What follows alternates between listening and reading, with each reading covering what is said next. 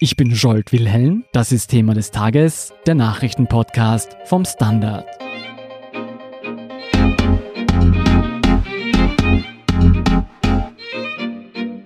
Wird man als Mann geboren, hat man statistisch gesehen die besseren Karten in der Hand. Denn Frauen sind immer noch benachteiligt, sei es im Beruf oder in familiären Verhältnissen. Das schafft ein soziales Ungleichgewicht, das nicht zuletzt Gewalt gegen Frauen fördert. Wie diese sogenannte toxische Männlichkeit unsere Gesellschaft vergiftet und was man dagegen tun kann, erklärt Beate Hausbichler. Sie ist Ressortleiterin von Die Standard. Hallo Beate. Hallo. Beate, toxische Männlichkeit ist ein starker Begriff. Was ist damit gemeint? Also es ist ein starker Begriff auf jeden Fall und es ist auch ein stark wertender Begriff, aber es ist wichtig zu sehen, dass es nicht den Mann per se trifft, sondern eine gewisse Form von Männlichkeit, die noch sehr beherrschend ist in unserer Gesellschaft.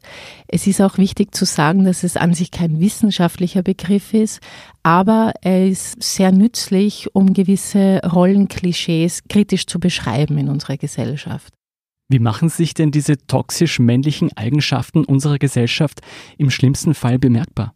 Es sind eben so Eigenschaften wie Durchsetzungskraft, keine Schwäche zeigen, ein gewisses Machtstreben oder auch eine Kontrollsucht. Das sind so die Dinge, die mit toxischer Männlichkeit in Verbindung gebracht werden. Und im schlimmsten Fall führt das zu Gewalt. Einerseits zu Gewalt gegen sich selbst und zu Gewalt gegen Frauen. Es ist so, dass zum Beispiel Frauen viel mehr öfter angeben, unter Depressionen zu leiden und das Suizidverhalten Verhalten ist in Europa so, dass fast drei Viertel der Suizide von Männern begangen werden. Also dieses Bild, keine Schwäche zu zeigen, sich bei psychischen Problemen keine Hilfe zu holen, das ist natürlich sehr problembehaftet und sehr folgenreich. Und das andere ist eben die Gewalt gegen Frauen in Familien. Das ist ein gesellschaftspolitisches Problem, das gibt es überall auf der Welt.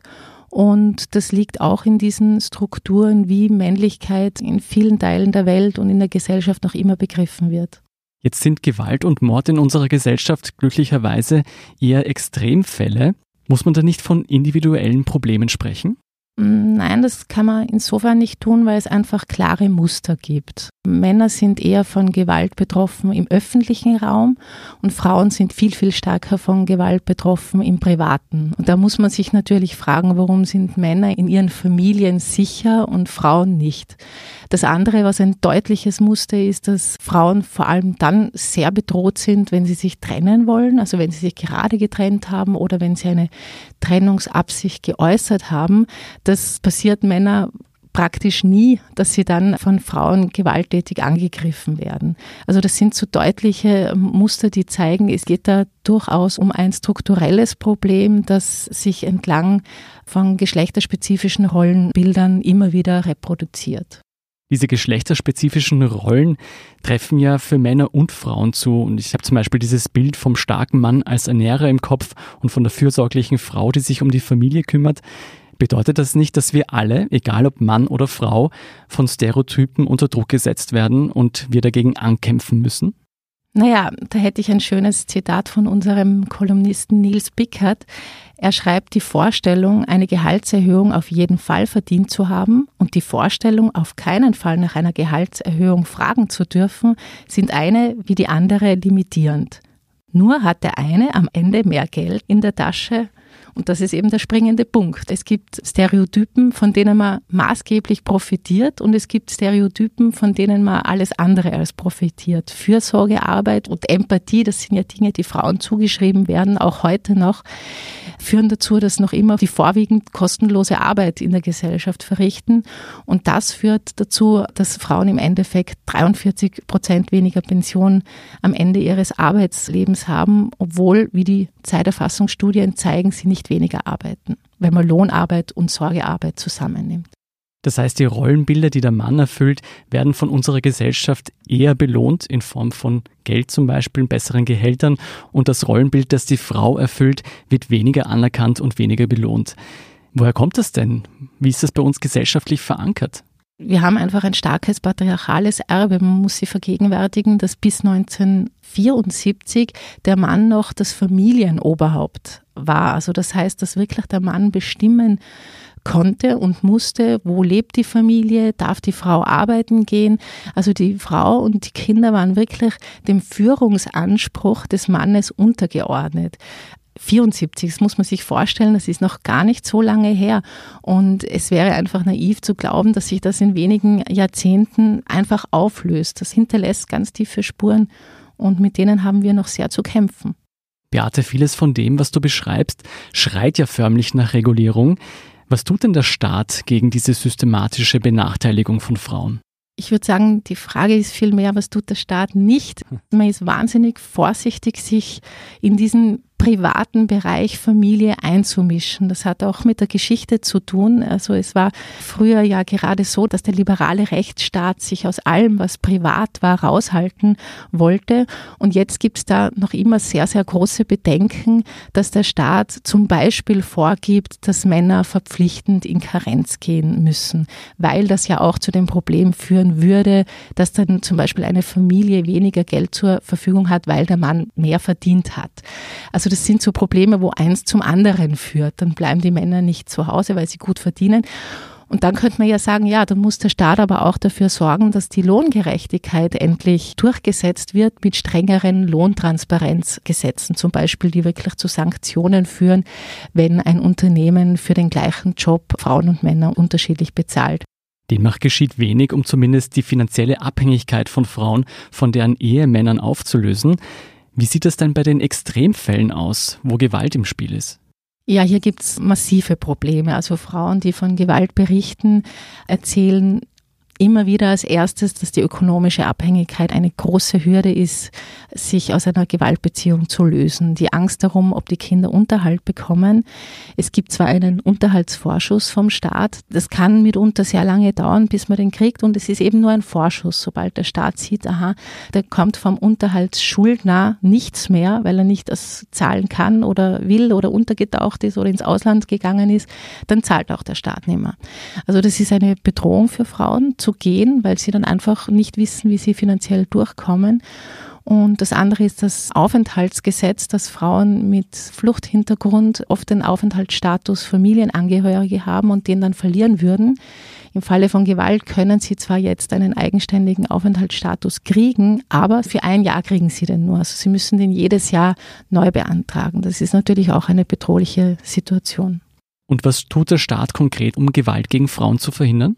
Der Staat Österreich tut eigentlich sehr viel. Es ist ein sehr fortschrittliches Gesetz. Es gibt die Möglichkeit, eben Gewalttäter wegweisen zu lassen. Es gibt die Prozessbegleitung für Frauen, die einen Prozess gegen Gewalttäter oder Sexualstraftäter führen. Also es gibt schon viele Möglichkeiten, nur es ist natürlich so, die Zahlen zeigen, dass es da weiterhin Handlungsbedarf gibt. Und es gibt jetzt große Kritik am Gewaltschutzgesetz, das im September beschlossen wurde und teilweise im Jänner 2020 in Kraft treten soll.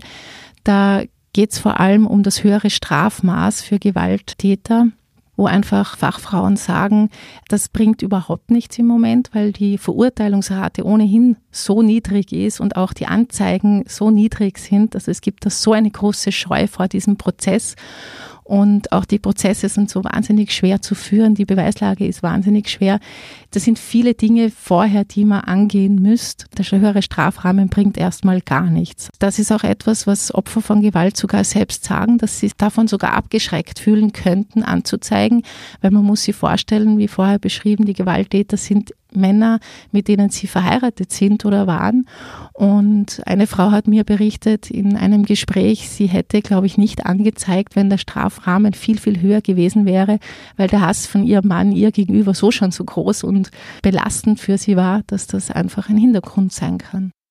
Das heißt, in dem Fall zielen die Maßnahmen des Staats auf einzelne schwarze Schafe ab, aber er tut nichts gegen die generelle toxische Männlichkeit in unserer Gesellschaft.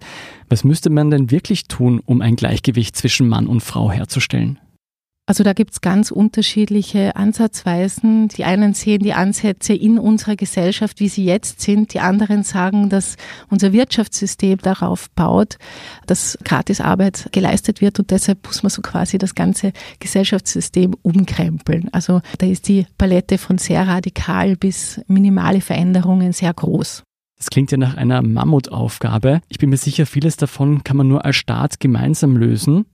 Was können jetzt wir einzelne Männer tun, um für mehr Gleichberechtigung im Alltag zu sorgen?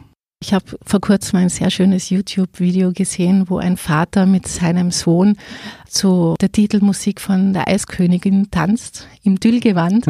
ähm, ich habe das sehr nett gefunden und dass so ein Video so derartig begeistert und überrascht zeigt schon, wie tief die Geschlechterrollen verankert sind. Also man kann eben anfangen als Vater mit seinem Sohn auch Mädchenbücher zu lesen, die unter Anführungszeichen nur für Mädchen sind, in Eiskönigin 2 gehen zum Beispiel.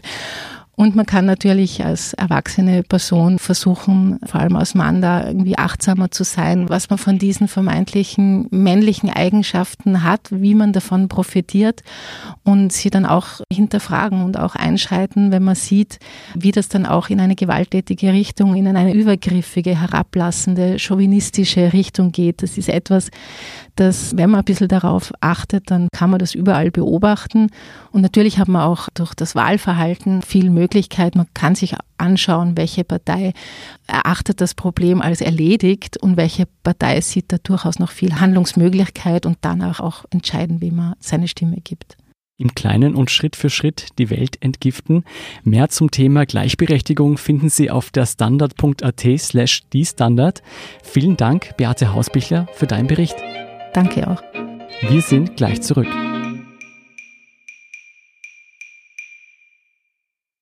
Guten Tag, mein Name ist Oskar Bronner. Was man täglich macht, macht man irgendwann automatisch. Es wird zu einer Haltung. Sie können zum Beispiel üben, zu stehen. Zu Ihrer Meinung, zu sich selbst, für eine Sache. Wir machen das seit 1988 und es funktioniert. Der Standard, der Haltung gewidmet. Hier sind noch zwei weitere Meldungen. Erstens, die Postenschacher-Affäre rund um die Casinos Austria wird zum Fall für einen Untersuchungsausschuss. Das gaben am Donnerstag SPÖ und NEOS bekannt. Die mutmaßlich unlautere Bestellung des FPÖ-Manns Peter Siedlow zum Casinos Finanzvorstand belastet auch ÖVP-Politiker schwer. Zweitens noch ein Blick in die Fußball Champions League.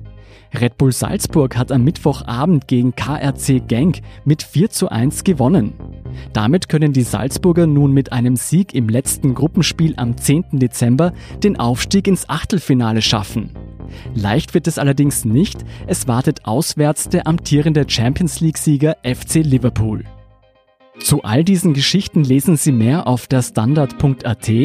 Um keine Folge von Thema des Tages zu verpassen, abonnieren Sie uns bei Apple Podcasts oder Spotify. Wie Sie uns unterstützen können, erfahren Sie auf der Standard.at slash Abo. Und Sie helfen uns auch mit einer 5-Sterne-Bewertung beim Podcast-Dienst Ihrer Wahl. Ich bin Scholt Wilhelm, Baba und bis zum nächsten Mal.